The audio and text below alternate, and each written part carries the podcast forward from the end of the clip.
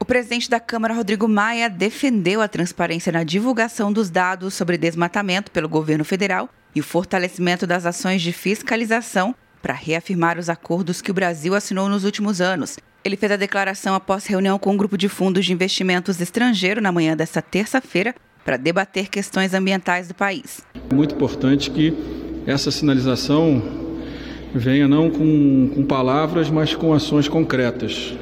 Somado a isso, é, a demonstração de que a pauta do país não vai ser uma pauta de retrocesso. Então, o importante é, é que a gente possa debater e que a gente possa cobrar juntos do governo a importância de transparência em relação aos dados, o fortalecimento das agências ligadas à área do meio ambiente para que elas tenham a estrutura necessária, o orçamento necessário, que não é muito, para o enfrentamento às queimadas né, no nosso país.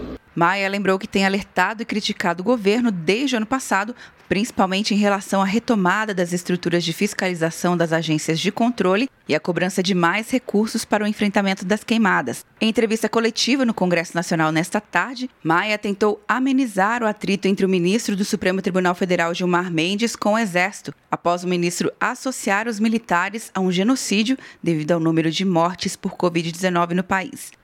Quer um ano sem mensalidade para passar direto em pedágios e estacionamentos? Peça a Veloy agora e dê tchau pras filas. Você ativa a tag, adiciona veículos, controla tudo pelo aplicativo e não paga mensalidade por um ano.